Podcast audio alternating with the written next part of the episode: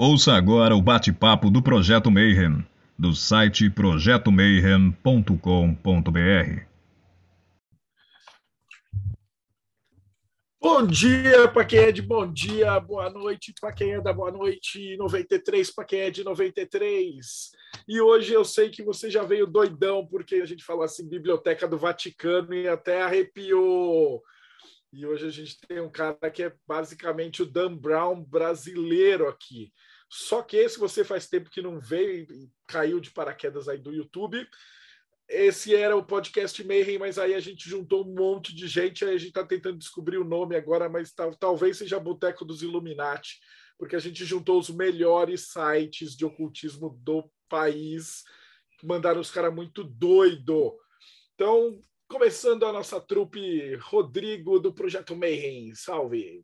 Salve, pessoal! Beleza? Não se esqueçam de dar o joinha, se inscrever no canal para poder receber mais vídeos como esse. Diretamente dos reinos enoquianos, Ulisses Massadi. Salve, pessoal. Hoje vai ser um dia especial aí. O assunto, só o tema já é muito curioso, né? Já estou curioso para saber os segredos do Vaticano e representando a Eclésia Babylon, que é uma igreja concorrente do Vaticano, Bárbara. Boa noite, 93. Hoje é o dia da galera de humanas e ao delírio aqui no Mayhem. E também a nossa outra personagem feminina, a Jéssica Puga, diretamente de trás do espelho de Circe. Boa noite, queridos. Fica aí uma dica para a mulherada que tiver procurando um grupo legal para entender mais sobre você mesmo, sobre magia, sobre várias coisas, espelhodecirce.com.br, entra lá e conversar com a gente. E hoje a gente está com formação completa, então de lá do extremo sul, Fraterbelra, nosso braço Rosa Cruciano. Saudações Rosa Cruzes e martinistas para todo mundo aí. Como disse o Marcelo, Passo Profunda para quem é de Passo Profunda e 93 para quem é de 93. Hoje a palestra promete, hein? Vaticano, arquivos secretos, aí vamos descobrir muita coisa boa. E diretamente do Japão, porque esse é um projeto mundial agora, Robson Belli. Ohayou gozaimasu para quem está aqui no Japão, konnichiwa para quem está aí no Brasil. Hoje quero saber qual o catálogo de grimórios do Vaticano roubou dos ocultistas e mantém lá até hoje. E também, finalizando, mas não menos importante, o cara responsável por esse convite, aquele que escreve os lados tenebrosos, o irmão gêmeo malvado do Teoria da Conspiração, Morte Súbita, Tiago Tomochauskas. Boa noite, galera. O Morte Súbita é o exato oposto da Biblioteca do Vaticano, é conhecimentos proibidos ao alcance de todos, mas com certeza a gente vai aprender muito aqui com o Odir hoje. Quem é o Odir? Vocês não perdem por esperar. É um, uma pessoa que eu já conheço e admiro o trabalho faz um bom tempo. Ele é graduado em História pela PUC-RS, mestre e doutor em História pela UFRGS, professor há mais de 10 anos, pesquisou sobre a história da magia na Idade Média a partir das fontes e arquivos do Vaticano e da Biblioteca Nacional da França, gera muito conteúdo na internet e eu descobri hoje que ele tem um curso muito legal também sobre o oculto na história, se ele puder também falar um pouquinho sobre isso, vai ser bem legal. Odir, seja bem-vindo, muito, muito bem-vindo. A gente quer aprender muito com você. E o melhor jeito de começar é você contar a sua história. De onde você veio, como é que você foi da, da Hóstia para o Vaticano, né? Para ir para toda a sua história aí de vida. Conta a sua jornada um pouquinho para a gente. Quem é? Quem é você? Certo. Pessoal, então, boa noite a todos e a todas. Espero que estejam bem. Espero que estejam seguros em casa. Espero que estejam tranquilos. Quero agradecer em primeiro lugar o convite do Thiago, um cara que eu também já acompanho já faz um tempo aí nas redes. Eu fiquei muito, bastante feliz, bastante lisonjeado pelo convite e achei sensacional. Assim, reservei um, um tempinho hoje para a gente ter essa conversa. Ele havia falado para que eu podia pensar em um material com slides, PowerPoint para apresentar para vocês, mas eu achei mais interessante ouvir aqui e a gente fazer mais um bate-papo, uma conversa, uma coisa que eu costumo fazer, assim, acho que funciona muito, muito legal. Estou aberto aí para as perguntas, para sugestões, podem me interromper a qualquer momento porque se me deixar falando sozinho eu falo demais, acho que é mal de professor. então, por favor, me interrompam, tá? Então, assim, eu, bom, eu sou historiador, como o Thiago bem falou, eu comecei a, a minha, graduação, minha graduação na PUC do Rio Grande do Sul, E desde o início eu sempre me interessei muito por questões relacionadas à história da antiguidade, história, história da Idade Média, história dos mitos, história da magia, da bruxaria. Eu sou um cara que quando entrei para pro curso de história, por exemplo, sei lá, de, de ler o, o, o texto lá da, da, da, mitologia do Joseph Campbell, né, o poder do mito, eu vim, por exemplo, de uma bagagem lendo já As Brumas de Avalon, da Marion Smith Bradley, então pensando, por exemplo, aqui a questão do paganismo, né, o politeísmo, a transição para o cristianismo. Então, eu trouxe essa bagagem assim mais de cultura popular, se é que a gente pode usar essa palavra, ou de uma bagagem mais leiga, né, que, que gira em torno aí das questões relacionadas aos mistérios, aos mitos, é, a magia, a feitiçaria, a bruxaria, essa coisa toda. É, e isso meio que me guiou assim ao longo do processo da minha formação técnica, digamos assim, da minha graduação. Eu entrei para o curso com esses interesses em mente, e é claro que ao longo de toda a graduação a gente acaba se expondo a outros tipos de discussões, outros tipos de leituras, é, e, é, e é uma demanda técnica profissional mesmo que a gente consiga dominar outras questões. Mas fato é que até o final do curso eu continuei com esses interesses, ainda que né, mudei algumas, algumas perspectivas e tal. E foi uma experiência muito bacana. Eu consegui, no final da graduação, eu levei cinco anos para fazer o curso, meu TCC, meu trabalho de conclusão de curso, foi sobre a transição paganismo-cristianismo. Então, eu, eu, fiquei muito feliz assim, de ter tido a oportunidade de estudar essa questão, claro, aí de uma perspectiva acadêmica, né, científica, de novo, eu sempre gosto de, de bater muito nessa tecla que a história é ciência, baseada em evidências. Então, é, tratar desse tema em uma perspectiva assim, acadêmica foi muito legal que foi, digamos assim, um ritual de passagem, né? Eu, eu pelo menos entendo isso dessa forma em, em retrospectiva. Eu, eu, eu, fiz essa transição assim do mundo leigo para o mundo técnico, porém não abri mão dos meus interesses que me definiam o que, o que eu era, o que eu continuei sendo depois. Então, e aí foi muito bacana porque no final do, do, da graduação eu fiz essa pesquisa sobre a transição paganismo-cristianismo, analisando dois autores cristãos, que foi Santo Agostinho e o Isidoro de Sevilha pensar, por exemplo, como que os primeiros cristãos entendiam os antigos deuses do paganismo. Eles eram demônios, eles eram seres humanos que foram erroneamente divinizados, eles eram anjos caídos, o que, que eles eram afinal? E há uma toda uma discussão sobre esse assunto em que eu sempre achei assim, muito, muito legal, muito fantástica. E eu acho que eu comecei meu, a minha jornada aí. Nunca imaginei, devo dizer, nunca imaginei que, que ia parar lá nos arquivos do Vaticano algumas, algum quase sei lá, quantos anos? Quatro, cinco, seis, sete anos depois. Mas acabou que rolando e muita coisa aconteceu depois disso. E, e aí isso me levou depois ao, ao, ao mestrado. Eu saí da PUC e fui para a URGS, Federal do Rio Grande do Sul, onde eu continuei estudando Idade Média, continuei pesquisando na área dos estudos medievais, e lá eu estudei o surgimento da Inquisição na Idade Média. Então vejam que esse, é, é, esses, essas pesquisas elas elas se desenvolvem numa perspectiva teórica, metodológica, técnica e tal, mas eu nunca abro mão daqueles meus interesses que me jogaram para dentro do curso de História há muitos anos atrás. Então, é, é, é, muito legal hoje em dia ver essa, essa retrospectiva, assim. E aí, na, na, no mestrado, eu pesquisei sobre o surgimento da Inquisição a partir de um autor que foi Tomás de Aquino. E aí, no doutorado, eu pensei assim, cara, eu estou cansado de pesquisar e de ler autores cristãos. Ainda que, quando a gente estuda a Idade Média, é difícil fugir disso. Porque muito do que se produz, ou para não dizer tudo que se produz na Idade Média, gira em torno do cristianismo, né? E eu pensei assim, não, eu estou cansado de, de, estudar esses cânones, esses grandes filósofos, né, esses grandes teóricos e tal, e fui aí sim pesquisar sobre a magia, exatamente. E, e eu, quando comecei a estudar a história da magia ou magia na Idade Média, eu fui muito provocado por um imaginário, por uma, por representações e por imagens que circulam muito na, na no nosso imaginário de cultura popular e de, de, de, visão de mundo leiga mesmo a respeito do que é a magia na Idade Média, que é aquela coisa das mulheres nas fogueiras, as mulheres sendo enforcadas, né, os tribunais públicos, e, e, pensar, por exemplo, a perseguição da igreja às mulheres que praticavam conhecimentos tradicionais, ervas, aquela coisa toda. E eu fui atrás disso. Só que como eu fiz um recorte cronológico talvez muito cedo, eu me deparei com outras coisas que não eram essas. Então, por exemplo, eu passei a analisar século XIV, e no século XIV a gente ainda não encontra isso nas fontes. Quando a gente analisa, por exemplo, a Inquisição, o surgimento da Inquisição, o desenvolvimento dos inquisidores, esses inquisidores no século XIV, por enquanto, eles não estão preocupados em perseguir mulheres ou benzedeiras ou conhecimentos populares ou práticas iletradas ou práticas tradicionais. Eles estão interessados em pesquisar membros da própria igreja que praticam magia. Então, a magia, nesse contexto, é uma, é uma prática masculina. Ela é letrada, ela é erudita. E isso me provocou um sentimento ambivalente, porque eu fiquei muito frustrado. fiquei muito frustrado porque eu fui atrás daquele imaginário, né? Mas, por outro lado, me abriu um, um leque de possibilidades assim que eu fiquei fascinado.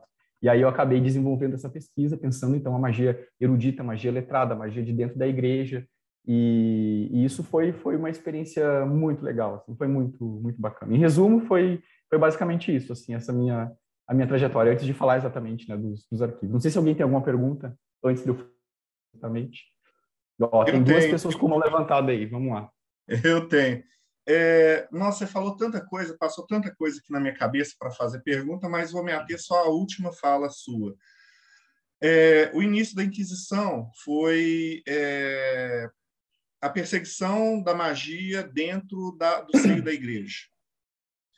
Aí a minha pergunta é: tem como mensurar o quanto a, a religião influenciou a magia e a magia influenciou a religião? Uh, nossa, boa pergunta, Rodrigo. Uma ótima pergunta. Acho que acho que dá para mensurar e dá para colocar isso na dimensão da impossibilidade de separar as duas coisas. Então, por exemplo, o que que, o que, que motiva o surgimento da Inquisição?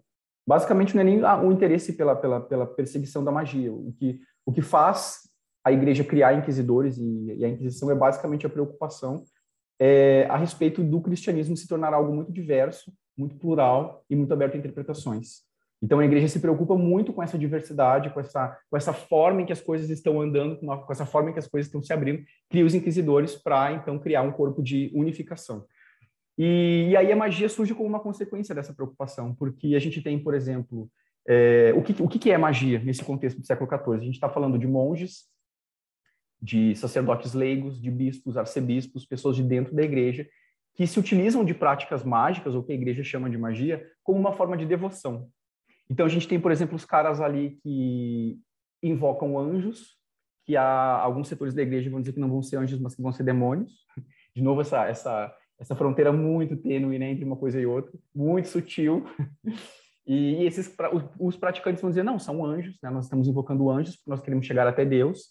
É, e se nós temos o poder aí sim de controlar os demônios que nós invocamos, nós chamamos sim, nós temos contato com demônios, mas é para controlá-los em nome de Deus, em uma perspectiva, né, de novo, se colocando como colocando o mago como alguém muito próximo de Deus, às vezes mais próximo do que própria, a própria figura do padre da igreja ou do sacerdote. Então, assim, magia na Idade Média, ela está indissociável da religião. Tanto que quem pratica essa magia são praticantes, são membros da própria igreja. Então, não há como separar, porque os próprios livros, os próprios manuais de magia, e que existem, que hoje em dia a gente tem conhecimento, esses grimórios e tal, eles circulam dentro dos mosteiros, eles circulam, eles circulam dentro das bibliotecas das igrejas, eles circulam dentro desse espaço é, é, da universidade, que também está muito vinculado à igreja. Então, é, em termos de, de, de, documento, em termos de materialidade, as fontes elas estão dentro do espaço que é o espaço da igreja. Então, e aí quando a gente lê os documentos, a gente percebe isso também em termos de prática, é uma prática religiosa. Eles se, eles se viam praticando algo devocional, algo religioso, algo muito espiritual. Então, é, não sei se eu respondi a tua pergunta. Respondeu, e assim, e surgiu outras aqui. É só um comentário. Quando eu leio esses livros antigos de magia, é, fica patente que para praticar essa magia medieval você tem que ser um padre, porque eles partem do pressuposto que você já sabe rezar uma missa. Uhum. Então, todo passo a passo, desculpa, todo passo a passo já deveria tá, é, ser de conhecimento do praticante. Todo, todas as libações, tudo, e eles só encaixam é, como se encaixasse alguma coisa que está fora dos dogmas da igreja ali. Então a pessoa iria rezar uma missa para Astarote ou alguma outra entidade. Agora, é, uma outra coisa que eu queria perguntar é sobre o papel do imaginário. Na Idade Média, assim, o que as pessoas imaginavam meio que seria real para elas. Então, é, como que é essa questão assim na população? A magia é, hoje é um anacronismo a gente tentar entender isso. A, a sociedade acredita a magia não existe, isso é tudo da sua cabeça. Mas uhum. naquela época não. Uhum. Então, como que era isso na Idade Média? Só para o pessoal entender. É, uhum. Porque era como se fosse um fato. Uhum. É, havia a dimensão, o, o, o, sagrado na Idade Média tem uma dimensão muito diferente do sagrado para o mundo pós-moderno, para o mundo atual. Pós-moderno no sentido de que veio depois do mundo moderno, é né, o mundo contemporâneo. Então, hoje em dia, por exemplo, a gente tem uma visão de mundo, e é muito natural que as pessoas tenham essa visão, de uma, de uma perspectiva muito secular, muito não religiosa, né? E aí relegar o místico, o fantástico, o imaginário, o não material para a esfera do, do suspeito. A gente não sabe bem se existe, né? Então é algo nesse sentido. Na Idade Média não era assim. Na Idade Média é indissociável o mundo espiritual, o mundo religioso, o mundo místico do mundo material. Então é, isso, isso era muito mais patente, porque, por exemplo, vamos, vamos pensar no que, que motiva essa, esses processos inquisitoriais. A gente tem processos inquisitoriais movidos, é, e aí, e aí já antecipando o que eu ia falar depois sobre os documentos que eu analisei, são cartas que o Papa manda para os inquisidores locais falando, olha, existem monges lá que estão praticando coisas que não devem. Eles estão fazendo bonequinhos, espetando bonequinhos e fazendo mal com essas pessoas à distância. E havia longas, longas, longas discussões sobre como que isso existia e por que que isso funcionava. A discussão nem era se isso era possível ou não. A discussão era como isso acontecia. Então, era fato, era dado, material para aquela época. É possível, a partir do manuseio de bonequinhos, é, machucar pessoas à distância. A questão é como isso acontece. E os debates são longos, muito, muito, muito longos, há ampla, ampla discussão sobre isso. Então, só para a gente ter uma dimensão de como a, a, a questão da magia era, era, algo dado como fato mesmo. E, e aí ele perguntou sobre, sobre o, o, o, conceito de magia. O conceito de magia, a ideia magia, é uma palavra em disputa na Idade Média, porque depende de quais fontes a gente vai ler.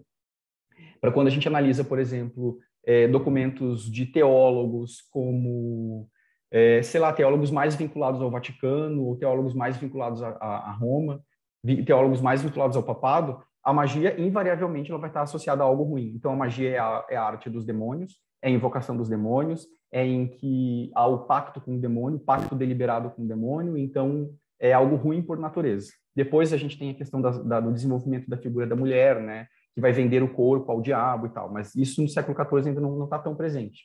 Então, quando a gente analisa esses textos, magia é algo horrível, é algo, é péssimo. Agora, é, é, e esse foi um exercício que eu quis, fazer, fiz questão de fazer na minha tese, foi quando a gente lê o que os próprios praticantes de magia escreveram, qual é a opinião deles?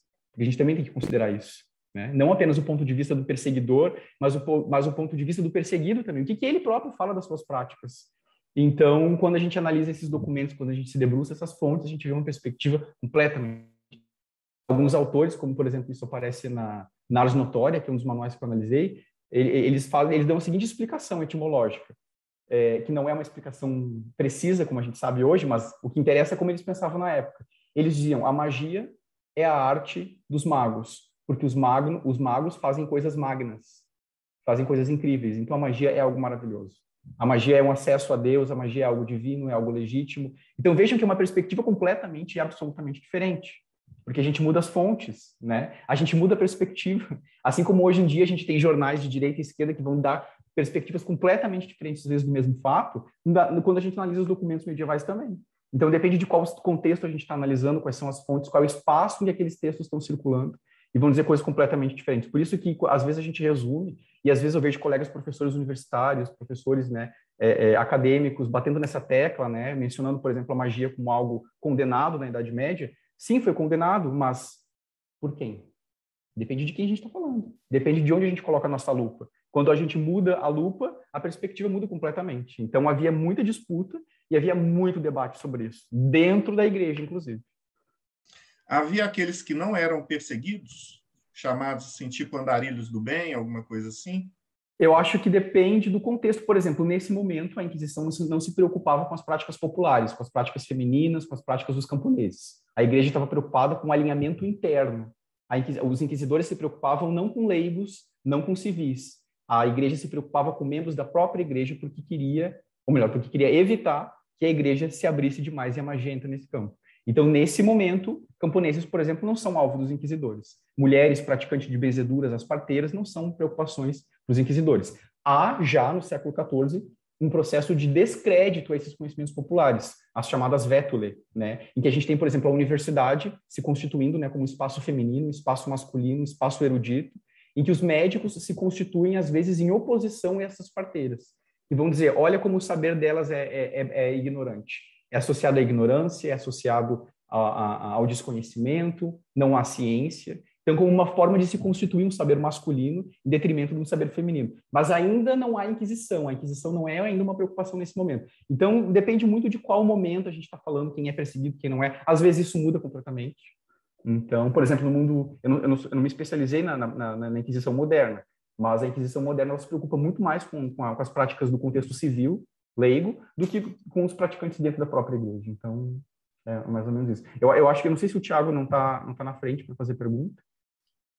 É, é, eu queria dar a oportunidade, na verdade, que todo mundo está aqui com curiosidade de saber como você foi parar lá na Biblioteca do Vaticano, tá, qual foi a sua questão lá e o que tá. você viu lá.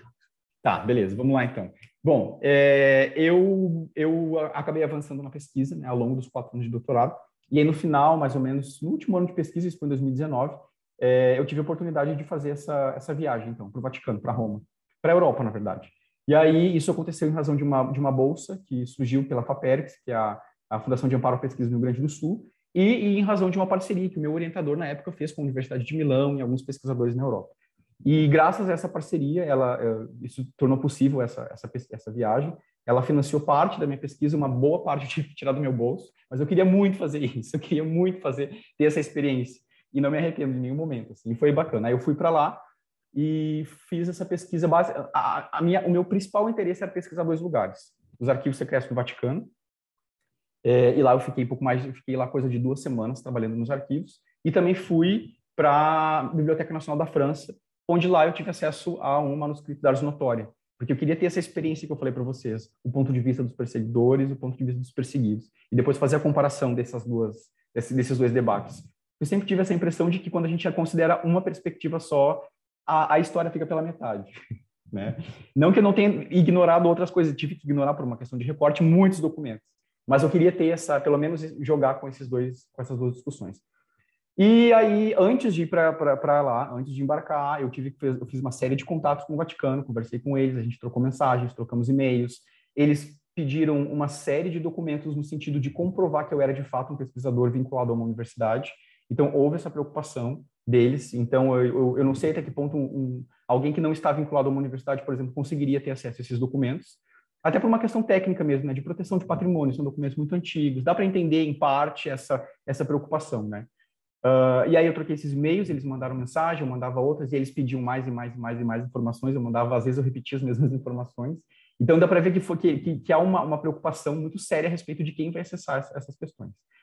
E aí depois que eu, depois que eu recebi a autorização, fui para lá, e presencialmente eu tive uma outra entrevista também com o pessoal lá, com o responsável dos arquivos, que perguntou o que, que eu ia fazer, o que, que eu ia investigar, o que, que eu ia estudar, é, e eu em nenhum momento menti, né, sobre o, o, tipo de pesquisa que eu ia fazer, mas eu também não entrei em detalhes muito aprofundados. Então, por exemplo, eles perguntaram o que, que eu ia analisar. Eu falei, eu quero analisar documentos do século XIV. Mas quais documentos? Eu quero analisar documentos da época do papado, do João 22 e Bento, Bento 13, que foram os, os pontificados que eu analisei.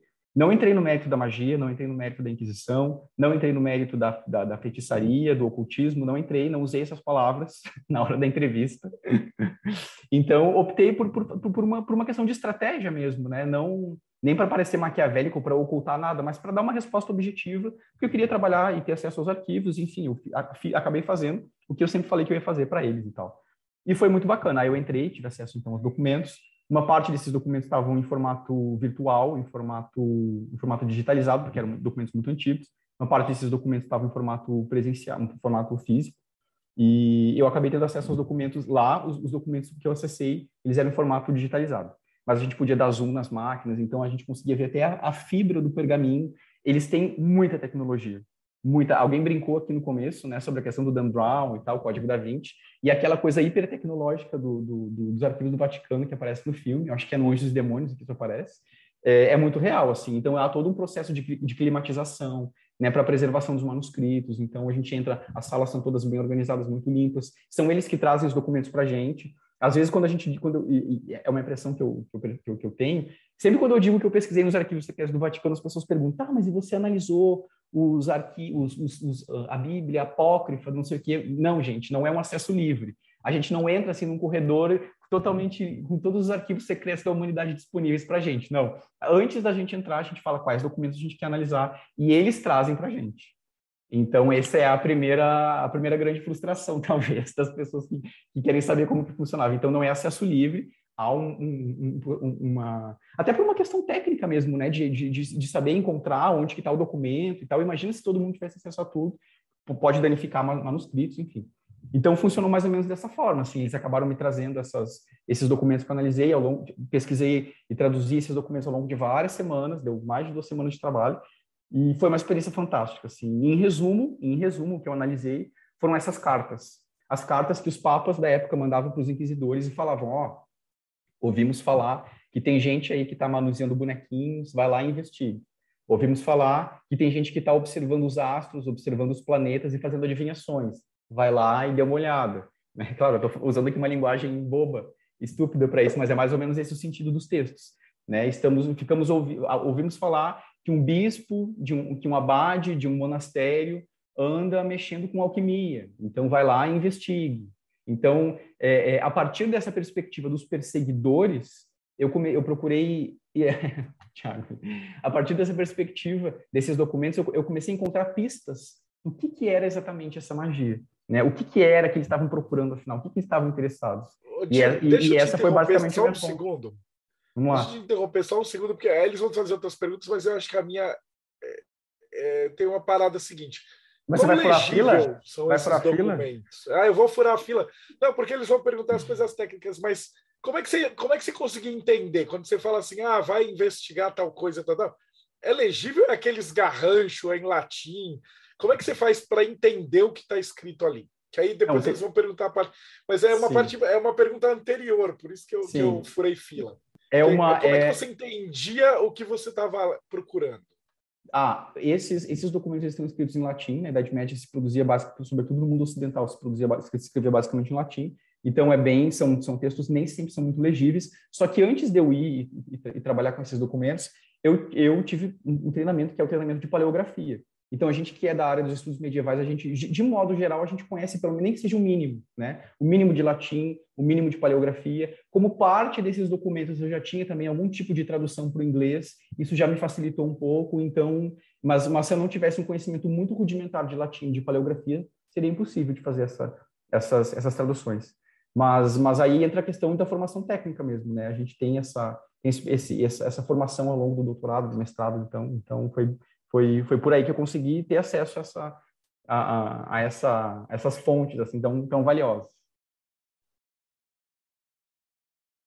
Acho que a Bárbara tá, quer fazer uma pergunta. É mais uma curiosidade.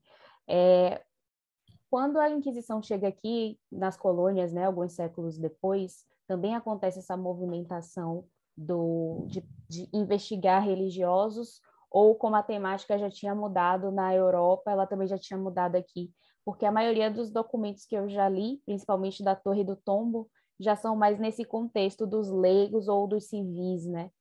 Eu, eu nunca vi muita coisa sobre religiosos. É, eu, eu, eu penso que também não, não tem tanta coisa. Eu também, como eu falei, não me aprofundei na área, nos estudos nesse, nesse recorte cronológico, mas eu acho que não. Eu penso, por exemplo, naquele livro da, da professora Laura de Mello Souza, O Diabo no Terra de Santa Cruz, em que ela faz toda essa discussão né, de como que esse, aquele imaginário, por exemplo, europeu do sabá, ele, ele vem para o mundo para o mundo da, da América e tal. E pelo que eu lembro dessa, de, desses documentos, desses textos, são preocupações a respeito ali do comportamento dos leigos, das mulheres, né, de como aquele cristianismo estava se misturando com práticas de origem africana, de práticas de origem indígena, e havia esse esforço da Inquisição para dar uma limitada de novo, né? Sempre a Inquisição com esse esforço de, de limitar, de evitar esses excessos e tal.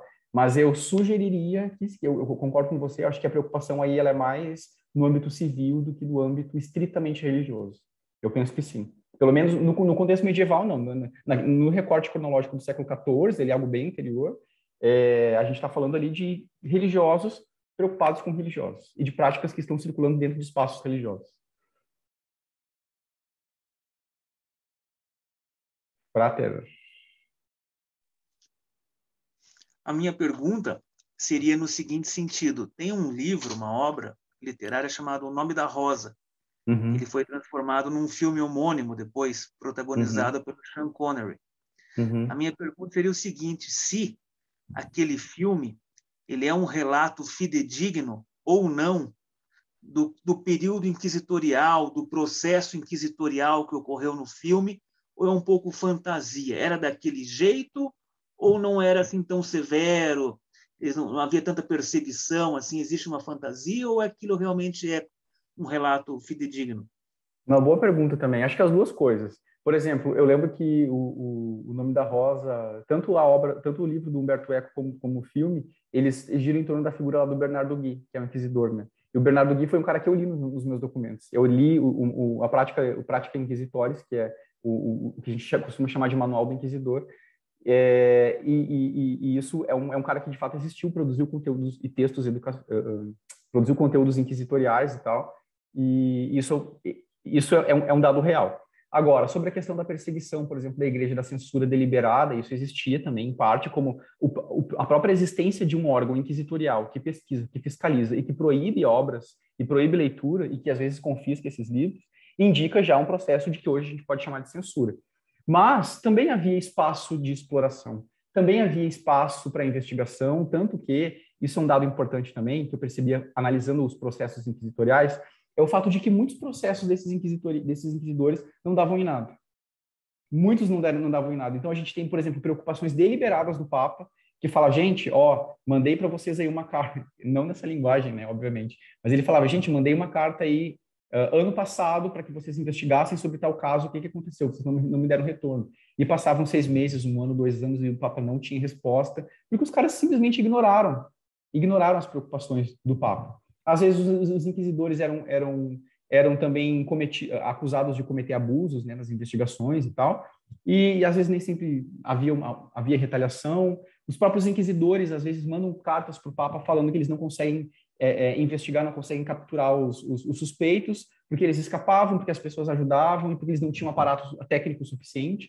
Então, é, é essa ideia, esse imaginário de uma igreja absolutamente perseguidora e extremamente sofisticada nos seus métodos de perseguição, de tortura e de condenação, para o século XIV é muito cedo ainda. É muito cedo. Isso não, não havia naquele momento ainda. Eu acho que quando a gente pensa em grande maquinário perseguidor, a gente fala em Idade Moderna, né? Sobretudo aí, a Inquisição, até mais a Inquisição secular do que a Inquisição religiosa. Então eu acho que às vezes o papel da igreja no processo de perseguição, de Inquisição, ele é um pouco sim supervalorizado. Há, espaço, por exemplo, para debate nas universidades, nos mosteiros. Tanto que nem eu falei, esses livros de magia circulavam nos mosteiros, né? circulavam nesses espaços. Apesar de todas as proibições da igreja, não é à toa que a gente tem esses, esses, esses documentos até hoje. Acho que o Ulisses A minha pergunta, é, eu não sei se vai é, se encaixar exatamente, porque na maioria dos casos, eu acho que os autores que eu estou pensando, eles são posteriores ao século XIV. Mas dessas cartas que você analisou, tinha algum personagem conhecido, ou, ou, algum deles que nós temos, por exemplo, um Grimório, de repente, sei lá, o Honório de Tebas, uhum. que eu acho que é mais ou menos uhum. dessa época, ou algum outro, uhum. Algum outro personagem conhecido nos dias atuais, assim, alguém que ficou famoso? A gente tem as referências, mas elas são referências muito mais aos personagens míticos do que aos personagens reais. Então, você mencionou, por exemplo, né, o livro Gerado de Honório, esse é um dos documentos que eu analisei na minha tese. E, esse, e, e as referências ao texto e, ao, e, aos tratados do Honório aparecem nos processos inquisitoriais. Aparece, por exemplo, no manual do final do século XIV, que é de 1375, o Nicolau Emérico. O Nicolau Emérico escreveu um tratado também em que ele lista os livros em que ele leu. E esse, e esse testemunho, esse relato é muito interessante, porque ele fala: olha, eu, na posição de inquisidor, me vi obrigado a ler os manuais de magia. E aí ele fala: olha, li tal e tal e tal e tal, e cada manual falava de tal e tal e tal coisa. Isso para a gente hoje é uma fonte muito importante, que é quase como que um compêndio, né, dizendo o que, que, circulava na época. Para a gente isso é valiosíssimo. E aí há referência, assim, por exemplo, ao Honório de Tebas. Só que essas referências, elas, de novo, elas são muito na esfera do, mi, do mítico e não na esfera do personagem real, exatamente. Então, por exemplo, as referências a Honório, as referências a Salomão, as referências ao Hermes, então é, é tudo muito da, mais da esfera do, do do, do mítico mesmo do que personagens reais. O Honório, por exemplo, a gente tem. É, é, eu, eu, nunca li nenhum historiador que, que, que, que, sugeri, que assumisse a possibilidade de que ele de fato existiu. Né? Então, Honório é um personagem mítico, é meio que um consenso na academia entender dessa perspectiva. O próprio nome Honório vem de honorável, né? o termo latino né, de honrável. Pensar, por exemplo, aquela coisa do, do, do mago como alguém muito sábio, muito erudito, muito intelectual, muito iluminado. Então, todas essas histórias de, de, de grandes magos do passado e que foram grandes personagens e que compilaram grandes obras, isso está muito mais na, na esfera do mítico, na esfera da narrativa na esfera da, da, da construção mesmo do, do, personagem do que da esfera da esfera real. Então, as referências que a gente tem são nesse sentido, aos personagens míticos. Personagens reais, muito, muito, muito raramente. É muito difícil, por exemplo, conseguir cruzar a documentação. Tem um, um processo que eu, que eu, que, eu, consegui fazer isso na, na minha tese, que foi, eu achei carta, a carta mencionando o processo, e depois um outro tratado de um, de um inquisidor falando sobre os processos que ele analisou, e aí consegui cruzar e bater os personagens. Então, por exemplo, no, no processo inquisitorial, é dito em, é, em, que, em, que, os investigados, é dado o nome, não me lembro agora do nome do, dos caras, mas é dado o nome deles e falado, ó, a gente investigou eles por, por necromancia. Apenas isso. Só que quando, ah, quando eu encontrei esses, esses nomes nesse tratado do, do, Inquisidor, eu entendi que essas práticas de necrom, o que eles chamavam de necromancia, era na verdade a tentativa desses sacerdotes de fazer com que mulheres ficassem apaixonadas por eles. E aí há detalhes dessas práticas de magia. Então, de novo, aí a gente consegue construir esses personagens, construir essas narrativas. Quando a gente consegue comparar, mas isso é muito raro. É muito, muito, muito difícil fazer isso. Ter acesso aos personagens reais, digamos assim, com muitos detalhes, é muito difícil. Deixa eu te fazer uma pergunta agora de curioso mesmo. Como historiador, o que você acha que tem de mais interessante lá dentro da, da Biblioteca do Vaticano que seria assim mind blowing para espalhar para todo mundo? O que, você acha que seria que tem assim que você acha, pô, isso daí, se fosse ao público, mesmo se você não tem certeza que existe, o que, que você acha que? Cara, olha, eu é que de novo aí não dá para fugir, eu não consigo fugir da, do meu papel de pensar a história baseada em evidências. Né? Então, quais são as evidências que eu tenho de que existem coisas lá? O que eu conheci, o que eu tive acesso. E para mim, para mim foi fantástico pensar isso, porque antes de ter acesso a essa documentação, eu nunca pensaria na magia medieval como uma magia, como, como uma magia praticada por, por padres. Entende? Por mais que hoje, por exemplo, a gente hoje eu tenho conhecimento desses livros, desses manuais, desses textos, quando eu comecei a estudar, quando eu entrei no curso de história, eu não imaginava isso. Deu para mim magia era prática lá do E aí, claro, a gente tem toda aquela bagagem da formação leiga, né? Pensar, por exemplo, a magia como uma prática do paganismo que não se misturou nunca com o cristianismo, como uma prática pura, né, de um mundo pré-cristão, do mundo dourado, e essa prática permaneceu em segredo para os praticantes ao longo do, de todo o tempo. Toda essa fantasia historiográfica que se constrói lá, a, a maneira lá da Margaret Murray, do Gardner, daquela coisa toda, de uma, de uma, de uma, de uma prática secreta, pura e intocada do, de, dos tempos antigos, esse imaginário estava na minha cabeça, assim. Então, quando eu me dou conta e tenho acesso a essas fontes que falam algo completamente diferente, que vão dizer não, não apenas a magia é, é, se misturou com o cristianismo, mas ela foi preservada pelo próprio cristianismo. Para mim, isso, isso para mim foi o que me, me impressionou mais, assim. Então, é, posso falar por mim, assim, que, o que me, me, chocou mais, o que me chamou mais atenção foi essa, essa contradição absoluta, assim, porque de novo, a minha formação, a minha literatura do, do mundo pré-universidade, né, era essa. A ideia do, do, dos magos secretos, né, que, que, sobreviveram em segredo e nunca se misturaram, e aquela, aquela magia praticada de geração a geração, passada em segredo. E, e bom, quanto a essa, a gente não tem evidências. Né? Talvez a história seja mais interessante, talvez essa, essa narrativa seja mais interessante da, da, que eu, da que a que eu estou contando, mas a que eu estou contando pelo menos é baseada em evidências. Essa, de fato, essa teve, né? Acho que o Robson quer fala. É, você mencionou Ars Notória, e ele é um livro relativamente importante no meu desenvolvimento como, uma, como magista. E eu só queria perguntar se você teve fon as fontes que você teve, se realmente ele parece ser um livro de Apolônio de Tiana ou não, né? Uhum. É, o Horus Notório, assim, historicamente falando, a, a Polônia de Tiana está muito mais vinculado de novo à esfera do mito do que às evidências ao personagem real. A Ars Notória, historicamente falando, a gente entende ela como resultado. É, bom, só, só para fazer um parênteses para quem não sabe o que é Ars Notória. Tá? Ars, Ars Notória é um manual de magia que se propõe fazer uma arte das notas. E essas notas são textos mágicos, é, nem sempre eles têm tradução, em que misturam várias línguas, né? Latim, hebraico, grego, enfim, às vezes, de novo, caracteres que não têm uma tradução exa exata. E são manuais que pretendem atingir, a, a partir dessas notas mágicas e a partir de muita meditação, a partir de muitas orações, o conhecimento de todas as ciências. Então, a gente entende hoje a Ars Notória como resultado, de um, como um produto de textos que circulavam no meio universitário. Então, quem lia eram universitários, eram estudantes das universidades.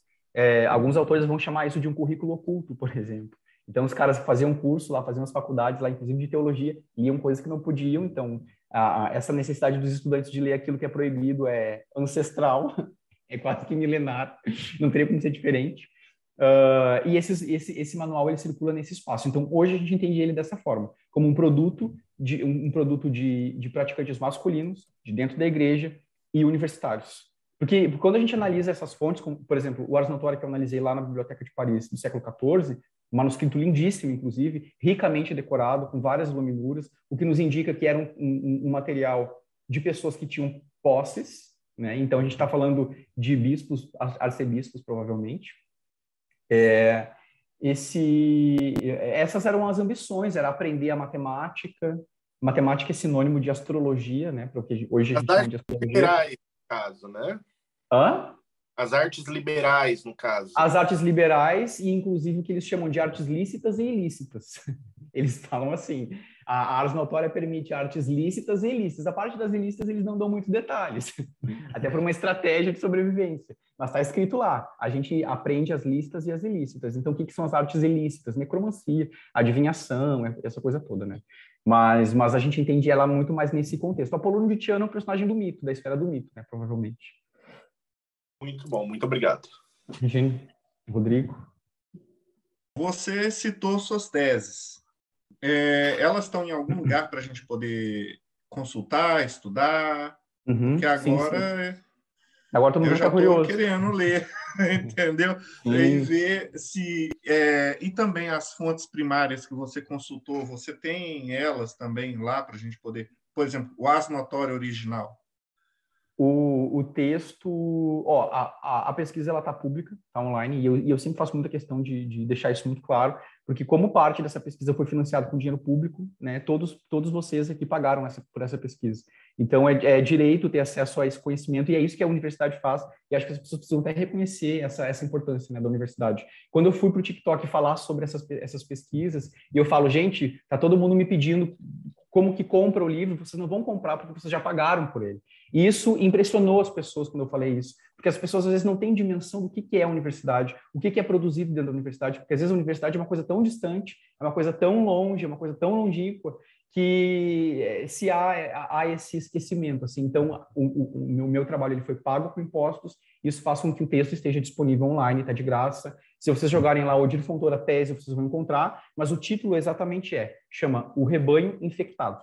O Rebanho Infectado, Inquisição e Clérigos Praticantes de Magia no século XIV. Coloquem isso lá, vai aparecer. Quem quiser pesquisar ali pela, pela, pela, pelas minhas redes sociais, tem o meu link ali, o Linktree, e tá escrito, tem lá o meu academia.edu, tá todo o texto lá. É, o material, então, está todo disponível. E sobre as fontes, todo o, o, o, a tese, até para ela passar por um processo de verificação de conferência de fontes e de evidências, todo o texto que eu cito é, é, no corpo do texto eu traduzo do latim do original. O original tem nota de rodapé, indicando folha do manuscrito, indicando onde está esse manuscrito, em qual arquivo, em qual biblioteca e com todas as referências lá. Então, assim, para quem tem interesse em, em, ter acesso até à documentação primária mesmo, porque grande parte, acho que 90% do, do, texto dessa tese, eu traduzi para o português pela primeira vez. Então, quem não tem conhecimento, por exemplo, do inglês, do francês, do italiano, vai ter acesso a um documento que estou puxando sardinha para o meu assado, eu acho muito bacana, acho muito rico e acho que pode ajudar, seja, seja historiadores ou não. Essa sempre foi a ideia, né, dessa, de, de produzir esse material. Né? Eu acho que é interessante para a academia, para a ciência, mas também para quem não é da universidade, e, e, e é um conteúdo super acessível e está, de novo, história baseada em fontes e evidências. Então, está tudo em nota de rodapé, está tudo ali bem delimitadinho, bem, está tudo conferido. E para quem estiver no YouTube, os links estarão todos aqui embaixo. O Marcelo Isso. vai colocar todos eles. Perfeito. Eu, eu, recebi um aviso que tem uns camburões chegando perto da casa do Odir por causa do tempo. Eu estou ouvindo, eu estou ouvindo já. Antes. Eu estou ouvindo já. já. já vai. Santa Inquisição chegando. É, só uma última pergunta minha. É, você falou que a necromancia era justamente a amarração, né? Então já desde essa época já tinha os vendedores de óleo de cobra, a galera transformava chumbo em ouro, e eles enxergavam como eu achei estranho que o Thiago não perguntou, mas você chegou a ver alguma coisa falando de alquimista ou alguma coisa nesse sentido? Uhum, sim, sim, os processos mencionam alquimia. Tem, tem várias histórias interessantíssimas, assim, uma delas que envolve alquimia conta assim, ó, é, são, dois, são dois monges acusados de praticar é, alquimia, literalmente alquimia. E aí, quando eu encontrei essa palavra, eu falei, opa, aqui tem coisa nova, isso aqui me interessa. Aí eu fui ler o processo e aí, qual, qual, qual que é a história? Eram dois monges que foram acusados de praticar alquimia. E o que, que era essa, essa alquimia? É, eles tinham eles tinham que batizar uma imagem, uma imagem de cera. De novo a questão do batismo, né? Alguém falou no começo da, da nossa conversa, ah, como que para praticar magia tem que dominar a igreja, o, a, o ofício da igreja e tal. Então, para praticar essas, esses rituais, você tinha que saber batizar. Então, quem sabe batizar são padres. Então, tinha que batizar uma imagem e essa imagem ela era feita de chumbo e essa imagem ela tinha que ser feita sob a constelação de Escorpião. E aí essa imagem, depois de um tempo, ela falaria e iria revelar onde estavam tesouros escondidos. Isso tudo é a, a, a entrevista né, do, do, dos inquisidores com os, com os, acusados. É desse processo que eu falei, inclusive, que eu consegui mais de uma informação comparando as fontes.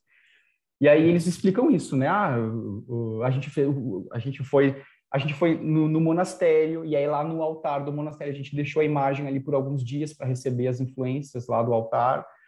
Uh, e aí depois a gente esperou a constelação adequada e aí a gente fez, e aí eles dizem que tem uma um desenho que é um desenho de escorpião nessa imagem que deveria ser feita sob a constelação de escorpião.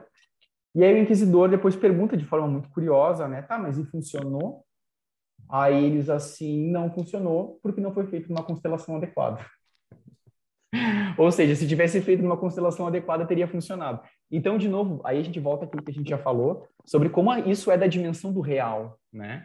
Em nenhum momento eles perguntaram, tipo, em nenhum momento assumiu isso é uma, é uma bobagem, não funciona. A questão era quando funcionou e por que não funcionou. Se não funcionou, essa era a explicação que eles encontraram. Não funcionou porque não foi feito na constelação adequada. Porque se fosse feito na constelação adequada, a imagem falaria e revelaria onde estariam os tesouros.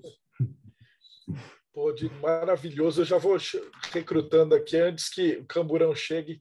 Eu vi, eu vi, que, tem, eu, eu vi que tem perguntas aqui no chat, mas eu não consegui ler, não, não, não consegui não, acompanhar. A gente separou, já, fal, já fizemos algumas para você. Já. Tá, é, Rodrigo, só as considerações finais, porque eu sei que ele, o Odir tem uns cursos aí, né?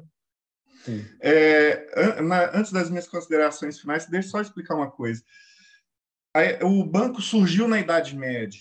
Então, não era uma instituição confiável. E as pessoas confiavam mais em guardar suas posses no solo, enterrar. Então, eles ficavam enterrados. Aí, quando a pessoa morria, o segredo de onde estava estava morto também. E as práticas para tentar é, em, falar com os espíritos, falar: você morreu, onde está seu tesouro? Era assim, bem comum. E para achar tesouro tem muita coisa. Era para isso que eles queriam. Agora, nas minhas considerações finais, eu queria que você falasse do seu curso, que eu achei uhum. assim a ementa dele assim que está no Udemy uhum. muito boa, uhum. muito é. boa. Eu vou até querer fazer ele. É, a, o curso ele surge como uma tentativa minha de pegar parte das discussões que eu fiz lá na tese e trazer ela para um, para um público mais amplo. Então, por exemplo, e, e, ampliar também as discussões. Né? Então, o curso chama O Oculto na História, Magia, Religião e Arte. Então, esse curso ele, tá, ele já está todo disponível, as aulas estão todas gravadas, está tudo online já. Eu sempre, eu sempre acho mais, não digo mais interessante, mas esse recurso interessante, porque não exige que as pessoas tenham online em tal dia, nem todo mundo pode no mesmo dia, às vezes não pode durante a semana, às vezes não pode no fim de semana. Então, eu resolvi gravar uma série de vídeos, uma série de, de aulas disponibilizei eles, está tudo organizado, montado com muita imagem, são mais de 130 imagens que eu analiso, que vão desde manuscritos até obras de arte, enfim, então, é, é, imageticamente o curso está bem, tá bem bacana. E ele está dividido, então, em, em, em, quatro grandes eixos. Um deles é a magia na pré-história, que eu analiso, por exemplo, é, é, é, as mais antigas evidências de religião das Vênus pré-históricas, por exemplo, as pinturas das cavernas, como que surge né, essa questão do, do da crença no pós-vida e, e, como que se desenvolve essa coisa da magia dos desenhos, né, da interferência no mundo, da caça e tudo mais. Depois eu fiz uma outra aula sobre é, a magia no mundo antigo, em que eu analiso os rituais de mistério na antiguidade, o culto a Ísis, uh, o culto o culto a Deméter, os rituais de Eleusis, né, o culto a Mitra, que era um culto muito masculino também. Uh, e aí eu faço essa discussão na aula 2. Na aula 3 eu falo sobre o cristianismo primitivo, em que eu analiso as catacumbas romanas, em que há a, transição ali do paganismo para o cristianismo. E aí eu faço essa comparação das obras pagãs com as obras cristãs e como uma coisa influencia a outra. Eu adoro esse tema. Vocês viram, eu falei para vocês que foi lá o tema do meu TCC. E, e, e, aí eu, eu, faço essa discussão. E na aula 4, é e só sobre magia na Idade Média. Aí eu extrapolo exatamente a, a questão do tema da, da, da, pesquisa, em que eu analiso daí essas, essas, essas discussões, né, do, do, do, ponto de vista dos perseguidores, do ponto de vista dos perseguidos, o que, que era magia, o que, que era alquimia, o que, que era astrologia, o que, que era é, é feitiçaria, quem praticava, quem perseguia, e faço toda essa discussão. E aí o curso está bem bacana, está bem legal, já foram mais de 100 alunos que se matricularam nos últimos três meses, e a, a, nota 5 é a nota máxima, né, da, na, na Udemy, e o curso e o curso está com nota 4.9. Então, eu estou assim muito feliz e muito orgulhoso por esse retorno que o pessoal está tendo, está me dando e está sendo uma experiência muito legal. Assim. Então, quem quiser dar uma olhada no curso, eu acho que o pessoal vai colocar o link aqui, uh, que está bem, tá bem bacana. Tem, tem cupom de desconto, inclusive. Então, quem quiser dar essa força, vai lá, participa. E tem espaço de interação. Apesar das aulas serem gravadas, há espaço para comentar, e eu vou lá e respondo os comentários, converso tem, tem participação do professor também. Não, Ouso dizer que, que esse curso é fundamental. O, é, os links vão estar todos aqui embaixo, de qualquer jeito. Beleza. Ulisses Massad, considerações finais. Teve, ó, antes, antes, antes de, de, de abrir, gente, para os encerramentos, tem gente que não fez pergunta nenhuma e eu, eu, eu quero conversar com todo mundo aí, ó. A Jéssica, por exemplo, ah, a Jéssica está chateada ela, porque ela, ela interagiu. Ela preparou ela preparou um monte de pergunta de bruxas, de tarará, e você fala assim, ah, é, antes das bruxas, aí a cara dela ah, fazendo... Ah, eu, ia, eu ia perguntar para você, senhor, se você por acaso tinha encontrado nesses, mesmo que seja na época do século XIV, você falou que é, tem uma distância histórica da Inquisição Básica, mas se você encontrou registros de mulheres que estavam de alguma forma ligadas ao clero, né, dentro dos mosteiros, relações assim. Eu fiquei curiosa. Sei que a gente está com tempo curto, mas essa era a minha que eu estava guardando aqui na mão. Eu posso, eu posso responder? Tem tempo ainda? Você que manda. Não, tem, não, é, sim, tenho, é o tempo do camburão pegar você aí. É, é a gente fica aqui até meia-noite. Eu já estou ouvindo a Serene aqui, então, mas acho que dá tempo ainda para responder. Uh, não, Jéssica, sim, tem, tem. Claro que, assim, ó, 98% dos, do, do, dos processos que eu analisei são, é, são homens, né? Mas a gente tem evidências, por exemplo, é, eu não vou saber te dar o nome exato, tá? Mas isso está tá lá na tese. A gente tem, por exemplo, um praticante que é da Ars Notória, se não me engano, e que é aquela, aquela prática, né, aquela ciência em que há meditações, orações, invocações para aprender as artes liberais, assim, a matemática, um, teologia, aquela coisa toda. E aí o praticante, quando ele quando ele desenvolve essa, essas orações, ele resolve ensinar a irmã dele.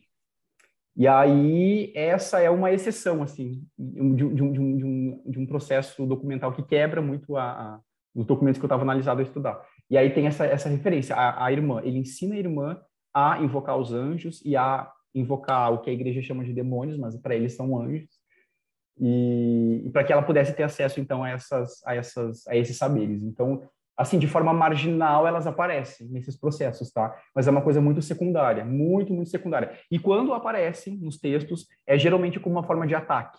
Então, por exemplo, como esses rituais eram praticados por homens religiosos, há toda uma demanda de que de pureza de pureza ritual. Então você não pode comer carne, você tem que usar roupas limpas, você tem que fazer, você tem que dar esmolas. E um dos critérios, por exemplo, do Liber Iuratus, o livro jurado de Honório, é que os homens se mantessem longe das mulheres. E aí, de novo, vem essa bagagem da, da misoginia, do machismo estrutural, patriarcal, milenar da igreja, em que, é, em que a mulher é considerada a impureza, né, ao pecado, então, de novo, para a gente ver como essa dimensão da magia medieval ela é absolutamente cristã para o bem e para o mal, né? Então, pensar a mulher, por exemplo, que atrapalhava a evolução ou a purificação do mago, isso é muito claro. Então, isso aparece em vários documentos. Então, a, a, essa necessidade de não falar para as mulheres, porque as mulheres fofocam, de não contar para as mulheres, de não chamar as mulheres para os rituais, para rituais porque elas atrapalham, porque elas são impuras. Então, há toda essa, essa, essa questão no, no, no na, nesses manuais, assim, é muito, muito forte. É uma coisa bem machista, bem patriarcal. Bem ipsis No século XIV já era velha essa história. Né? Exatamente, já é, ó, ó é, é. Esse não desliga, aproveita e fala um pouquinho do espelho de Circe também, aproveitando que você já é. fez praticamente. Falando...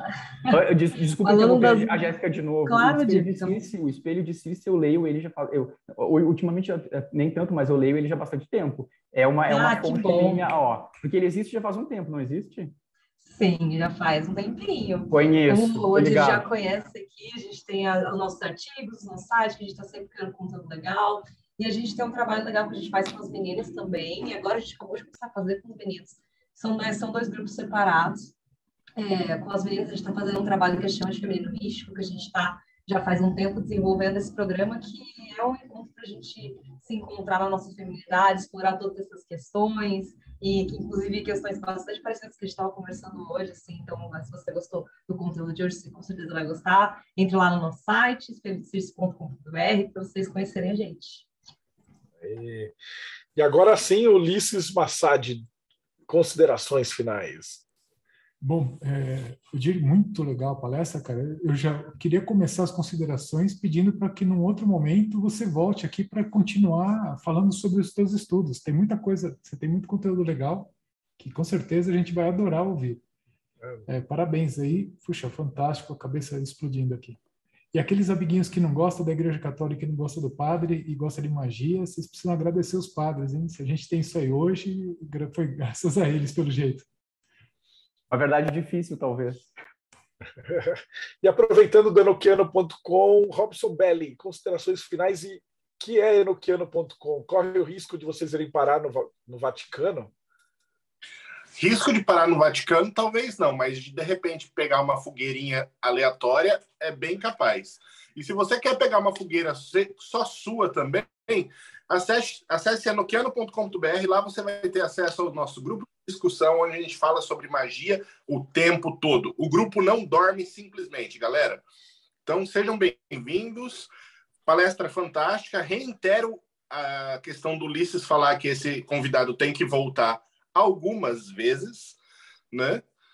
E é isso aí. Aí, pô, esse pessoal é tão legal. Quando o convidado é realmente nota 10, a gente convida para ver. A maioria da, da galera que está aqui já foi entrevistada. Então, se você não tiver nada a fazer de terça, quinta e sábado e quiser colar aqui, você pode fazer pergunta para o entrevistado. Você faz Imagina, parte do boteco, cara. Uma honra seria para mim. É isso. Agora vamos ver, deixa eu acompanhar aqui para o Ulisses. Bárbara da Eclésia Babylon, suas considerações finais. Ah, eu amei. Relembrei dos meus anos de filóloga. Eu sou apaixonada por manuscritos, por paleografia, por filologia. Trabalhei com os documentos do Mosteiro de São Bento da Bahia, então para mim foi uma delícia. Eu imagino assim, eu entrei né, na clausura, eles abriram para gente.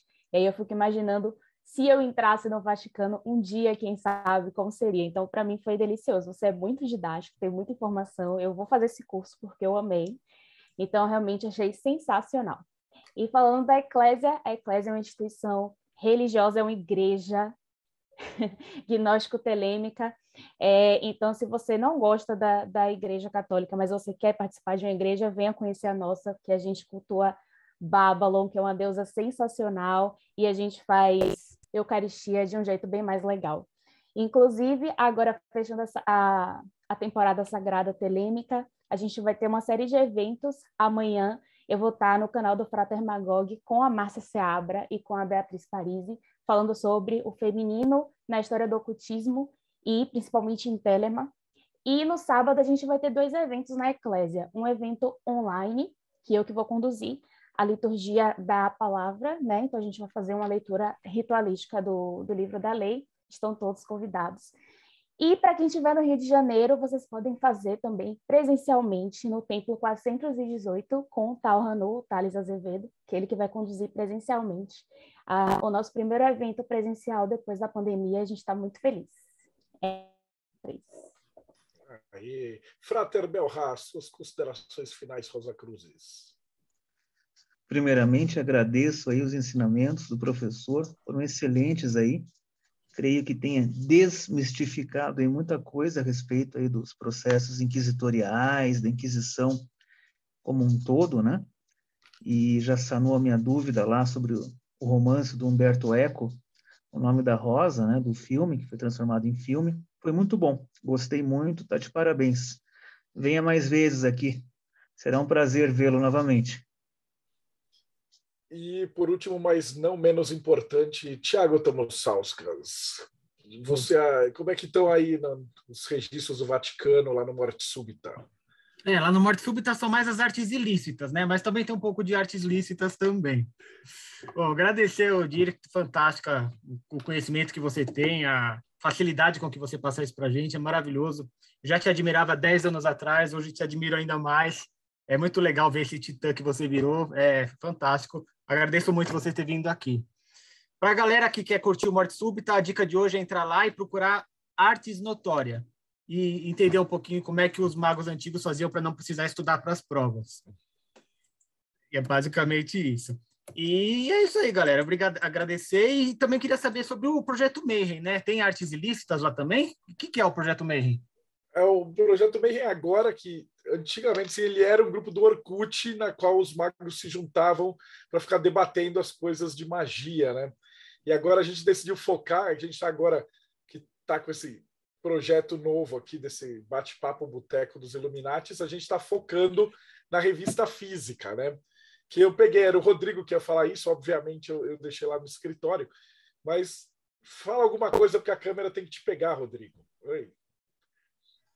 É, esse aqui é o, a revista que foi criada para sair, tirar os textos que já estão publicados online e colocá-los com os registros para poder serem citados. Olha só que maravilha! Você pode fazer sua pesquisa e citar uma fonte, além, é claro, de poder ter o prazer de virar as páginas e ler os textos. Então, você é, se fizer parte do, do projeto Mayhem, vai poder receber essas revistas com esses textos feitos por esse pessoal que está aqui e outros. O Dirda ia gostar dessa, já está convidado para escrever, porque o que, acontecia? A galera produzia muita coisa legal nos sites, e aí ia falar, pô, qual é a referência? Né? Vamos supor que você queira usar alguma coisa academicamente.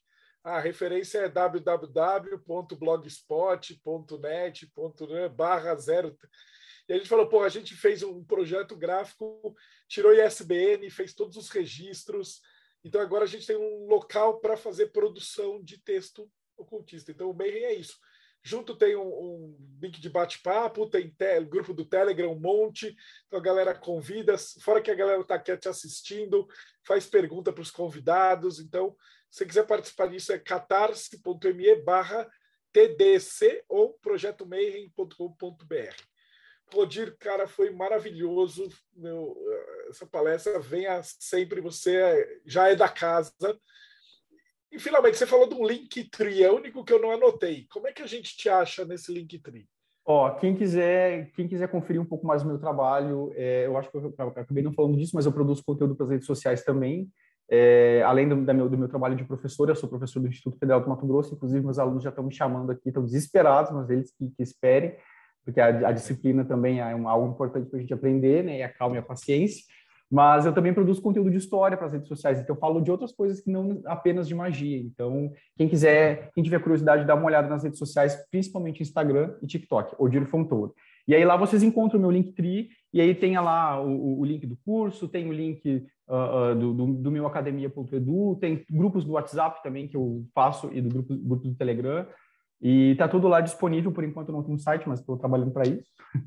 mas é isso, gente. Assim, eu quero aproveitar, antes de, de, de encerrar exatamente, para agradecer o convite que veio pelo, pelo, pelo Tiago, mas assim, foi uma experiência muito legal. Eu devo dizer, é, é sem risco de parecer, de, de, de, mentir, assim, de parecer mentiroso, mas foi uma experiência, uma das mais, uma das experiências mais legais de entrevista que eu tive até hoje. E eu me senti quase que num roda viva esotérico. foi muito legal. Gostei, Gostei muito das perguntas, gostei muito da interação, aprendi demais com vocês também, não é só eu que ensino, aprendo muito também. Gostei muito, uma qualidade assim, ó, excelente das perguntas e dos debates. Acho que ficou, acho que vai ser um material bem bacana, bem legal depois. E assim, o prazer é todo meu, fiquei honrado pelo convite e gostei muito de participar desse evento. Então, meus parabéns a vocês que idealizaram esse projeto e que dão seguimento a essa questão. Então, assim, ó, meu reconhecimento, meus parabéns, sigam adiante. Eu sei que não é, não é fácil produzir conteúdo para a internet, sobretudo com constância. Então, assim, meus parabéns mesmo, de verdade, viu? Fico muito feliz pelo convite. Valeu, obrigado. Dir, deixa eu te falar uma coisinha antes de você ir. Eu já seguia você no TikTok, já tinha chegado. Aí, ó, olha aí, ó. Já, já, Arrasou, já adoro. Obrigada. Obrigado, gente, imagine. Então, maravilha, gente. Você também que acompanhou a gente, muito agradecido. Então, não esquece, dá like, segue o canal e toca o sininho para avisar, porque a galera gostou muito desse formato. Então, Odir, só para te explicar também para quem está vendo, a gente antigamente grava e o Zoom grava num formato de entrevista, sua cara, minha cara, etc e tal. Mas agora, a partir dessa semana, a gente fez uma reunião e a galera gosta desse formato que é multitela. Então a gente vai começar a jogar esse negócio no YouTube é, como se fosse é, em lives e sempre vai ter alguém, é, estreia que chama, né? E alguém sempre fica lá para tirar dúvida e tal. Então, é, vai ter dois formatos. Então, o primeiro é com todas as caras perguntando, e aí é, esse, esse vídeo vai ficar fechado para o Mayhem. É outra vantagem de pertencer ao Mayhem. E aí, daqui dois meses que ele vai para o YouTube. Então, Show. brigadão. E para você que acompanhou a gente então até agora, dá like, segue o canal e a gente se vê no próximo bate-papo Mayhem.